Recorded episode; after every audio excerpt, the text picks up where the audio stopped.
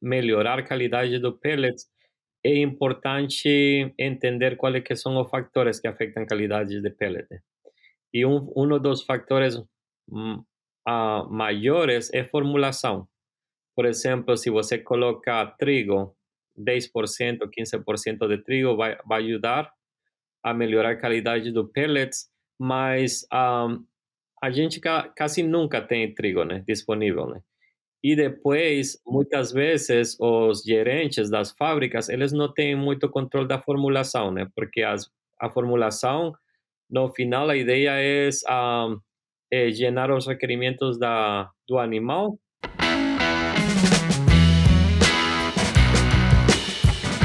Olá pessoal, bem-vindos e bem-vindas a mais um episódio do Aviário Podcast. Eu sou Catarina Stefanello e tenho o prazer de receber hoje o Dr. Wilber Pacheco para conversarmos sobre fábrica de rações, margem de ingredientes, tamanho de partícula, qualidade de pellets e desempenho de aves. O Dr. Pacheco é natural de Honduras, onde tem graduação em Ciência e Tecnologia de Alimentos, trabalhou como supervisor de fábrica de ração aqui nos Estados Unidos, então realizou mestrado em Ciência Avícola e doutorado em Fisiologia e Nutrição. Atualmente, o Dr. Pacheco é professor e especialista em extensão aqui na Albany University. Professor, obrigada por aceitar o nosso convite, pela disponibilidade, por aceitar falar conosco em português, né, que é a língua que vai contemplar a maior parte do público que nos escuta. Eu tenho certeza que o pessoal lá no Brasil, né, os teus amigos, os meus amigos, eles vão ficar bem contentes por acompanhar a nossa conversa hoje e dizer que os brasileiros respeitam muito o teu trabalho. Então, muito obrigada por aceitar o nosso convite. Muito obrigado, Catarina. Prazer estar com, falando com você hoje. Para nós iniciarmos a nossa conversa, eu gostaria de dizer, doutor Pacheco, que a sua história na avicultura e na, em fábricas de rações ela é bem bonita, né? Aqui em Auburn eu vejo o quanto você é uma inspiração para muitos profissionais né, de diferentes regiões do mundo. Muitos que têm sonhos que talvez sejam parecidos com os seus, lá no início em Honduras, então, eu gostaria que você compartilhasse com quem nos escuta essa sua trajetória, como que tem sido o teu trabalho atual, processamento e qualidade de rações especificamente, mais detalhes também. Sim, um, então, eu sou hondurenho, é, eu estudei em uma universidade do, dos Estados Unidos, em Honduras, Zamorano, e lá eu estudei é, processamento de alimentos para humanos estava tra eh, trabalhando com processamento de leite, mas no último ano de Zamorano eu tive a para um, viajar a, para aqui para os Estados Unidos e trabalhar com a Smithfield Foods. Smithfield Foods é o maior produtor de carne de, uh, de porco no mundo. E eu comecei um, trabalhando na área de recibo de ingredientes, né? Porque quando eu cheguei cá eu não falava inglês. Um, entonces, eh, única cosa que yo sabía era preguntar al, al conductor o qué que les chiñan, ¿no? Eh, que le falaba milio, farelo de soya, yo, yo sabía dónde colocar. Después yo comencé a tomar algunas aulas en la Carolina del Norte, de Fábrica de Razón, y essas aulas me ajudaram muito para conectar as ideias, né? O que a gente faz em fábrica com a, parte teórica. E depois eu fiquei um ano eh, no treino e um ano depois eles me deram a, as operações da noite. Eu trabalhava de seis da tarde até as seis da manhã. E trabalhei com Smithfield há três anos e meio. E depois eu peguei uma bolsa para estudar na Carolina do Norte. E eu fiz uma masterado lá y durante el masterado trabajé con procesamiento de, de soya, más em, tamaño de partícula, cuál es el efecto del procesamiento en los inhibidores de tripsina. Y después continué con el doctorado trabajando con DDGS, eh, que es un subproducto ¿no? de, de, extracción de etanol. E lá, quando eu estava lá, eu conheci muitos brasileiros que estavam fazendo estágio e eles me ensinaram o português que eu sei, né? Ah, mas depois de que acabei, de que terminei lá, na Carolina do Norte, eu vim para Auburn e já tenho en realidad yo estaba viendo esa mañana y hoy es mi aniversario en Auburn, ya tengo ocho años aquí. Comencé primero de marzo, muy obrigado, primero de marzo de 2015. Sí, aquí yo faço bastante pesquisa con fábrica de ração, mas também eh, a gente faz muito trabalho com nutrição. É, eu acho que uma das coisas que a gente vai sentindo na nossa carreira é como a experiência ajuda, né? No início a gente consegue perceber tudo muito mais intenso, assim, como é bom ter experiência, né, para contar as coisas e para nos ajudar no dia a dia. É, eu gostaria de começar, doutor Pacheco, pela moagem de ingredientes, a gente vai falar sobre várias coisas relacionadas com fábrica, até chegar lá no desempenho depois das aves. Que você falasse os objetivos da moagem, os benefícios de se fazer uma boa moagem, né? se a moagem não é bem feita, que tipo de problema é mais comum acontecer. Sim, então quando você quando você pensa em moagem, ao final o que você quer é incrementar a um, área superficial né, da, do alimento no tracto intestinal de, do animal.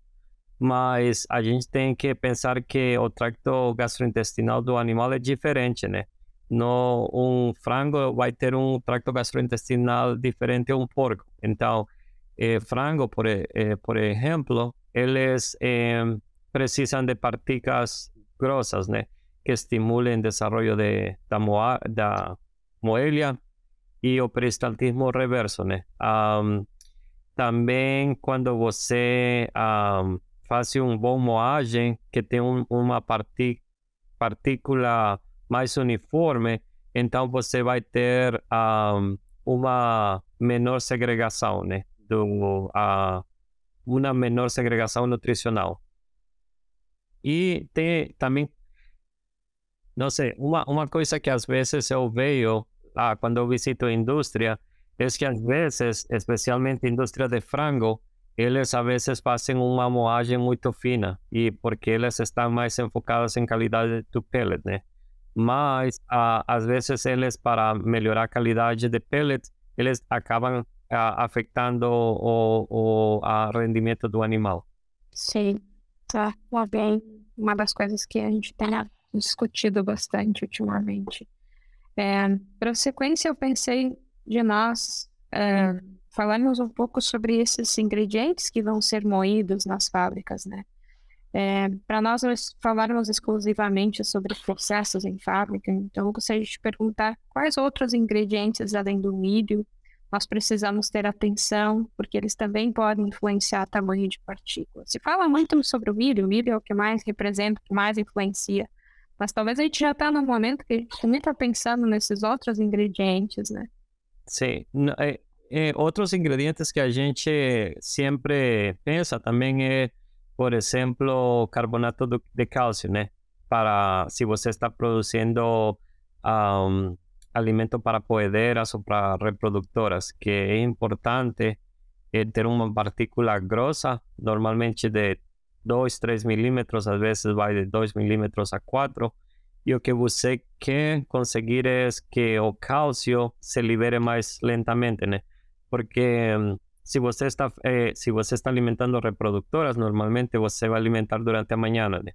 Mas a casca do ovo vai vai levar 20 horas, né, para formar-se. Então, se você se, se o cálcio é mais liberado mais lentamente, então esse cálcio pode ir para a formação de, ah, não sei como fala, da cáscara. Não sei se você fala cáscara.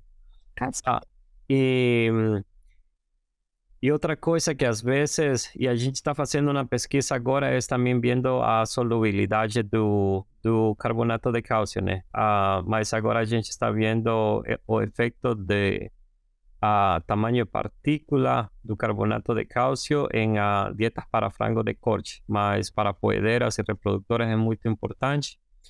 E outro ingrediente é a farelo de soja, né? Quando a gente fala de farelo de soja, é um ingrediente que, que uh, vai terminar proveyendo a, a maior quantidade de proteína, né? E quando você vê o, o tracto digestivo do, da ave, um, em realidade, a digestibilidade de proteína vai começar no proventrículo, né? Então, se você eh, tem partículas muito finas, essas partículas de farelo de soja vão chegar na moella e não vão voltar para o proventrículo, vão passar para a duodeno, né? Se você, eh, então é importante estar vendo granulometria do farelo, porque você precisa que esse farelo volte para o proventrículo, que seja exposto a pepsinógeno e a ácido clorídrico, para que cuando entre no duodeno ya no va a tener una proteína muy grande, va a tener péptidos más pequeños y ya las proteasas do páncreas pueden hacer un mejor trabajo liberando esos aminoácidos para que puedan ser absorbidos. Mas na minha experiencia, a veces a, empresas acaban ah, a, moendo o farelo de soya para mejorar calidad de, do pellets,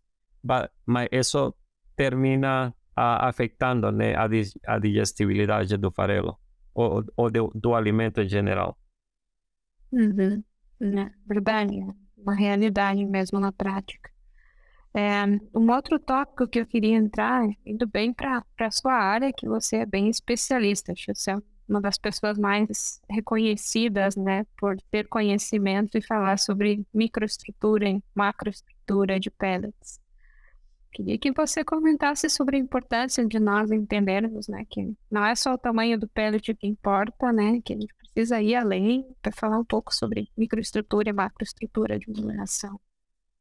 Sim, é que quando, às vezes, quando a gente faz a, alimento pelletizado, né, a gente fica mais enfocado em ter uma boa macroestrutura. E a, a macroestrutura do pellet é muito importante porque ajuda a reduzir, ajuda a incrementar consumo, ajuda a reduzir segregação, né?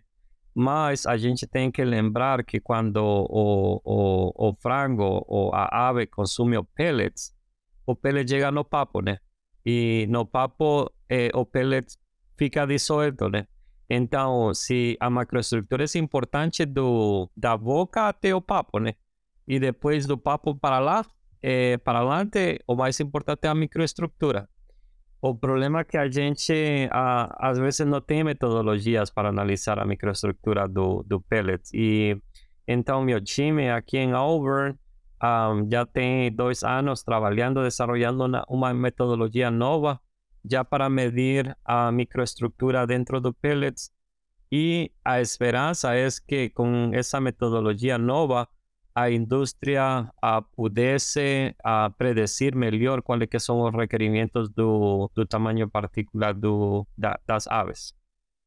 É, bom, eu tenho visto que vocês têm trabalhado aqui em Albert com essa metodologia, né, para avaliação de tamanho de partícula e, e principalmente vocês têm comparado é, tamanho de partícula antes e depois do processamento. Então, acho que a gente tem uma boa oportunidade para você nos falar sobre esse conhecimento, os resultados, como que é o método. Sim, ah, em, em, realidade o que a gente tenta fazer é o que acontece no, ah, de, dentro do tracto gastrointestinal da ave.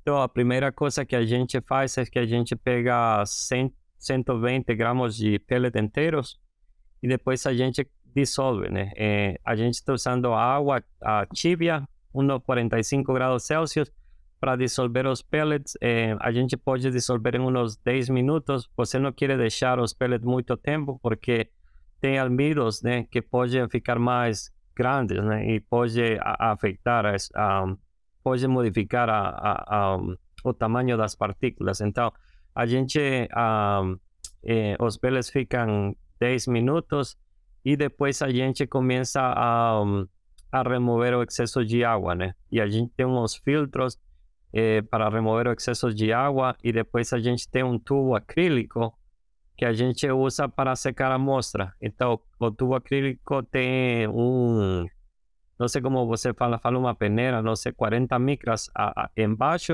e 40 micras em cima, e depois você injeta ar, ar e ar leva a umidade e a amostra fica seca dentro, né?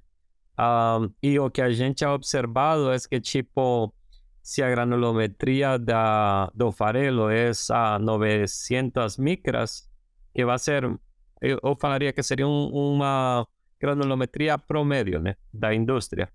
depois do processo de pelletizado, a granulometria dentro do pellet vai ser mais como 600 micras. Então, uh, vai dar umas 300 uh, micras de moído só na pelletizadora problema es que si você comienza, no comienza con 900, né? você comienza con 700, termina con 450, 500, y entonces allí tiene un problema porque no tiene suficientes partículas grosas para estimulación da moella, de, moelia, y a moelia fica mais flácida e o proventriculo fica muito grande. Então você não consegue ver essa separação entre moella e proventrículo. Mas a gente tem que lembrar, né, que são órgãos com funções diferentes, né?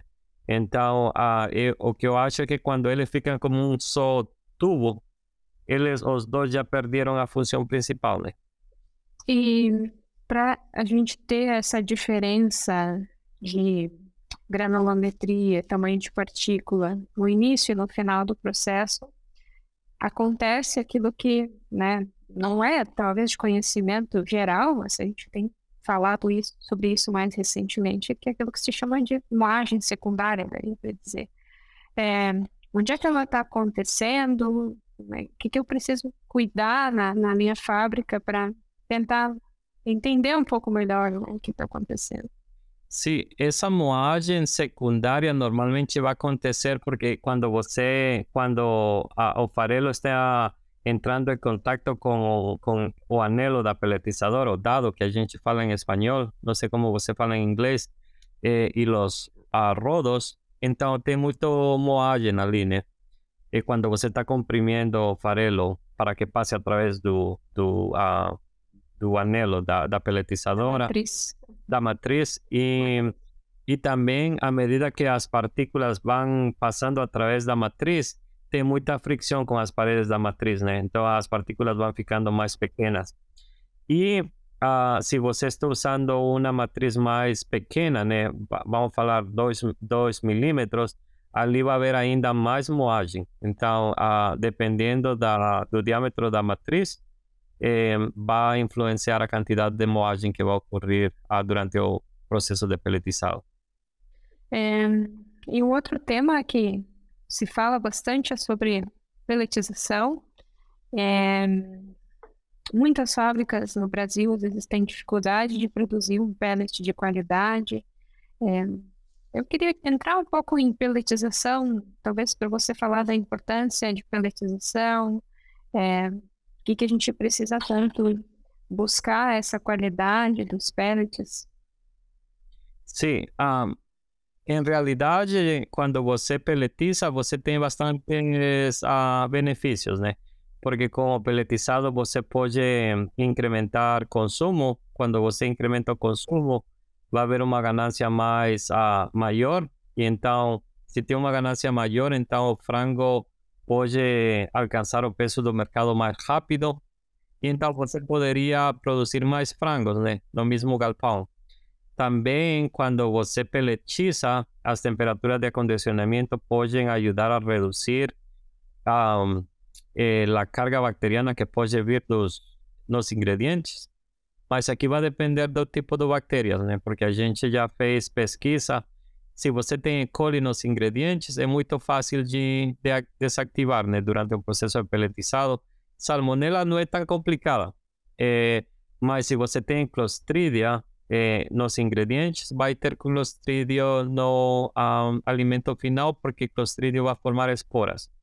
Eh, também, quando você peletiza, você também pode ajudar a melhorar a uniformidade, porque como o frango pode consumir alimento mais rápido, você sempre vai ter frangos que são menos agressivos, né? Se os frangos mais agressivos ficam mais tempo consumindo alimento, dan menos tempo para os frangos menos agressivos, então melhor uniformidade e isso, né? De, eh, depois, se você quer um, melhorar a qualidade do pellet, é importante entender quais que são os fatores que afetam a qualidade do pellet. E um, um dos fatores um, uh, maiores é formulação. Por exemplo, se você coloca trigo 10%, 15% de trigo vai, vai ajudar a melhorar a qualidade do pellets, mas um, a gente ca quase nunca tem trigo né, disponível. Né? E depois, muitas vezes, os gerentes das fábricas, eles não têm muito controle da formulação, né? Porque as, a formulação, no final, a ideia é, um, é gerar os requerimentos da, do animal e então os gerentes se têm que enfocar em que, que eles podem controlar, né? Na fábrica de ração. Então, eles têm que eh, revisar acondicionamento, é muito importante. A, a gente eh, sempre gosta que as temperaturas de acondicionamento sejam de 82 a 88 graus Celsius. Depois, um, o tempo de retenção durante o acondicionamento é muito importante também. E as fábricas podem conseguir 45 segundos a 60 segundos, isso ajuda porque dá suficiente tempo uh, para que as partículas se hidratem, né? Então, aí já você tem o componente de acondicionamento. Depois tem que colocar bastante atenção na matriz. E aqui, eh, para mim, algo que as empresas têm que saber é que tipo de problemas eles têm. Eles têm um problema de qualidade ou eles têm um problema de nutrição? Porque se eles têm um problema de qualidade, eles poderiam modificar, incrementar o grosor da matriz e vai melhorar a qualidade de pellet. Mas se eles têm problema de produção, para eles é mais complicado, porque se eles subem o grosor da matriz, vão a melhorar a qualidade, mas vão a perder mais produção. Mas um, a ideia aqui na matriz é que um, se você incrementa o índice de compressão, você melhora a qualidade do pellet. E aqui em Estados Unidos, normalmente, esse um, índice de compressão vai ser como 12. Então, se você tem uma matriz de 4 milímetros de diâmetro, o grosor vai ser 48 milímetros. En Brasil, no sé, mas yo, imagino que usan matriz más grosas, tal vez de 15 de índice de compresión. Entonces, posiblemente les usan 4 milímetros por 60 milímetros.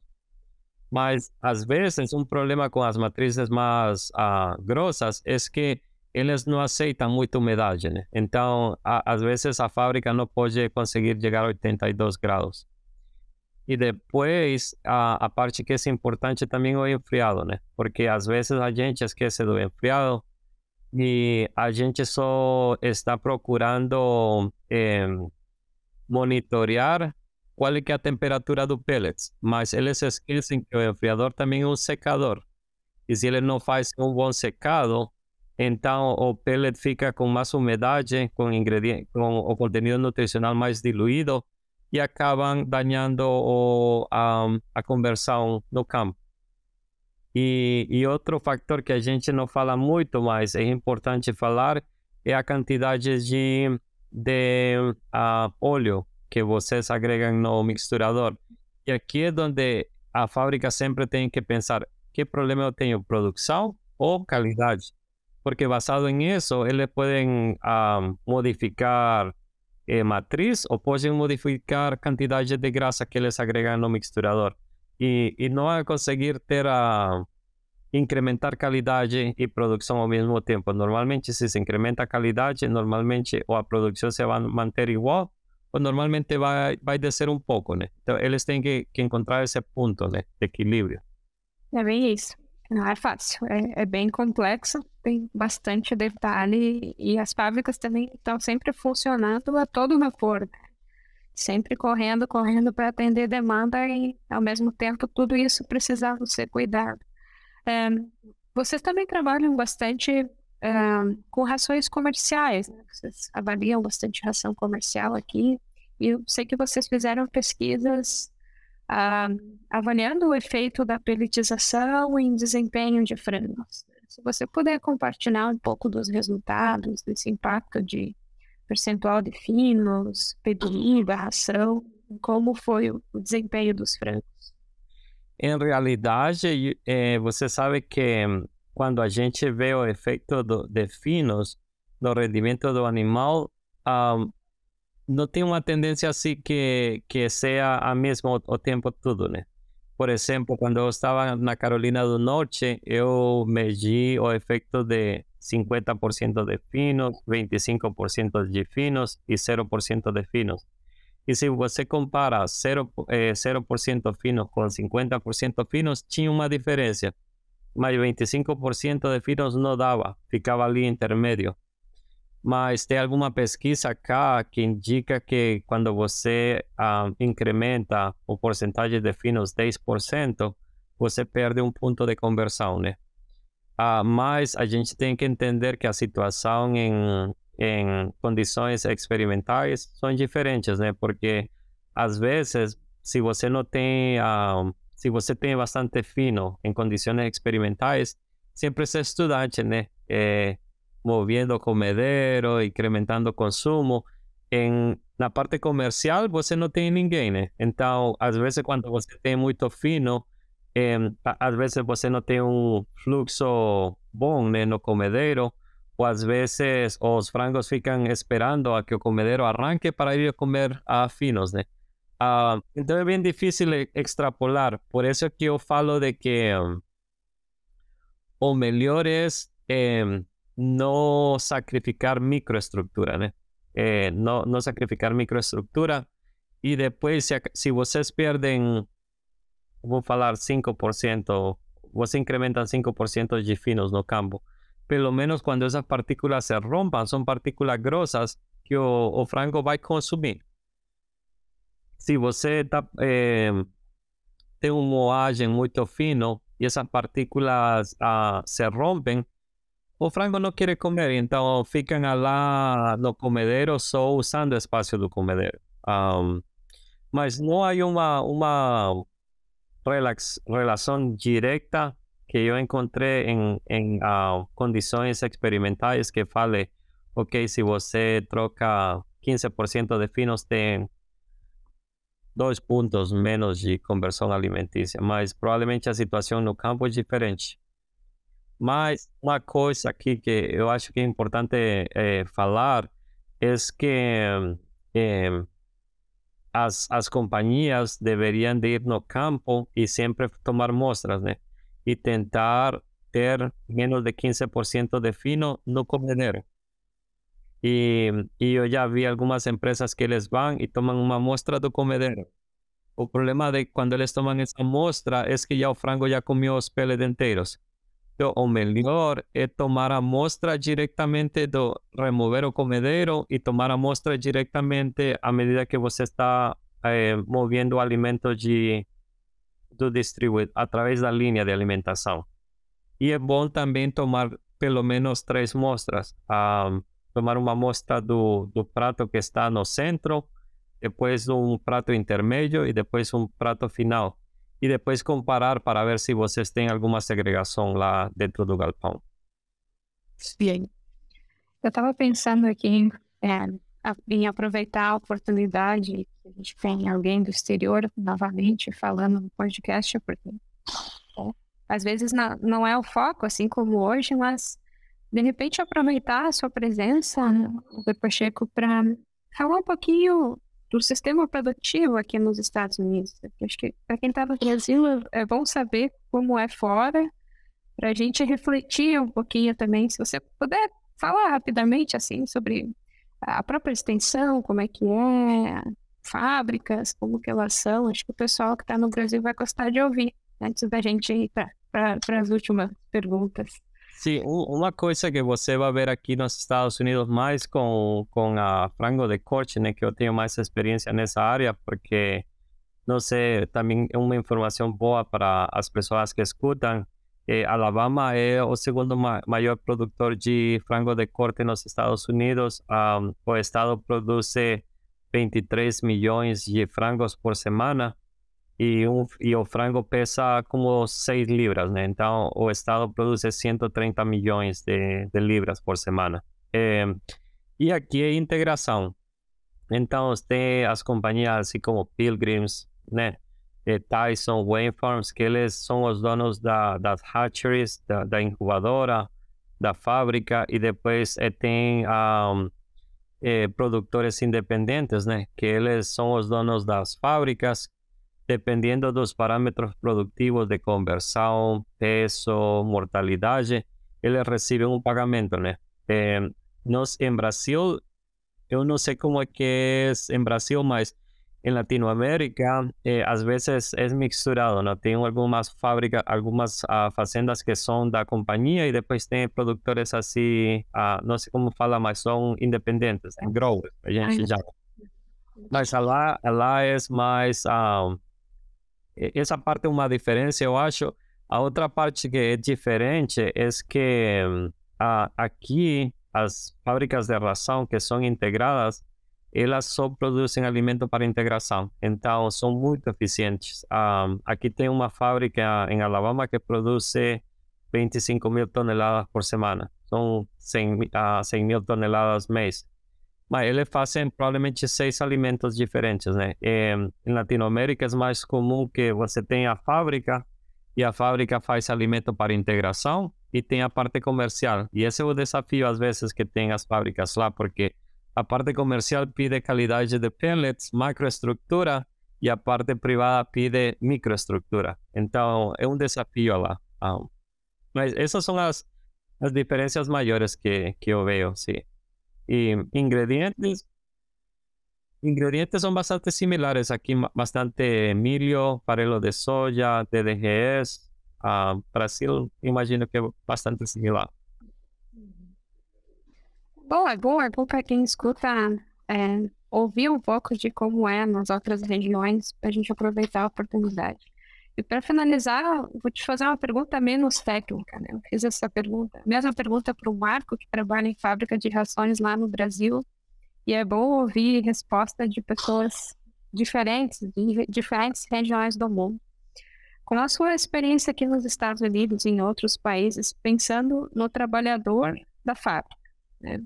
que habilidades pessoais e profissionais, pessoas que querem trabalhar em fábrica de rações, elas precisam desenvolver ou precisam ter para ajudar mais o, o nosso sistema produtivo?